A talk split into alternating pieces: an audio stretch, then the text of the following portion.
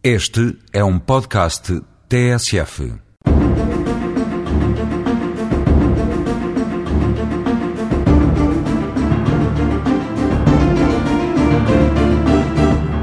A Constituição, essa velha e hierática desculpa, voltou a intrometer-se no curso imparável da construção europeia,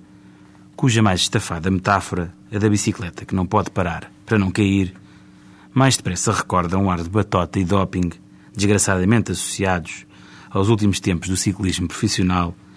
do que uma modernidade ecológica em tempo de subida irremissível do preço da gasolina. Dizemos a Constituição e logo acrescentamos que se trata da Constituição da Irlanda, que por artes druídicas persistem a obrigar, contra todas as conveniências, mesmo as mais respeitáveis, a perguntar ao povo, ao povo irlandês, que se mobiliza para responder, entenda-se, o que fazer perante um tratado chamado de Lisboa, que de tão ilegível nem sequer foi lido, quanto mais referendado. Explicam-nos que não, que não pode referendar-se um tratado de tamanha complexidade e que não é justo precipitar a Europa que mais a mais se junta e comunga à mesa do Campeonato Europeu de Futebol, em mais um caos institucional e outros quase palavrões que não ficam a dever às acrisoladas disposições do tratado, por força de um voto de apenas algumas centenas de milhares de irredutíveis irlandeses,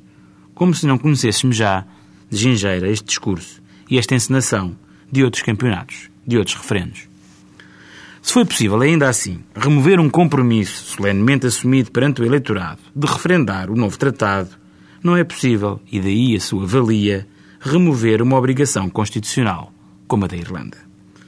A sua missão, a da Constituição, é justamente barrar o caminho às conveniências conjunturais, por mais justificadas que apareçam em contexto, por mais prementes que se nos afigurem. A Constituição está lá, também para fazer frente à ditadura da maioria. Deve aproveitar-se a oportunidade que dá, não de repensar tudo de novo, não de ceder a quem estaria, porventura, contra qualquer novo impulso na integração europeia, apostando na paralisia institucional de 27 Estados-membros, mas aproveitarmos para questionarmos, mais uma vez, porque é que as consultas populares insistem, teimosamente, em contrariar as combinações de gabinete, de convenção, em suma, de diretório. Eis um serviço que bem podemos ficar a dever à Constituição Irlandesa.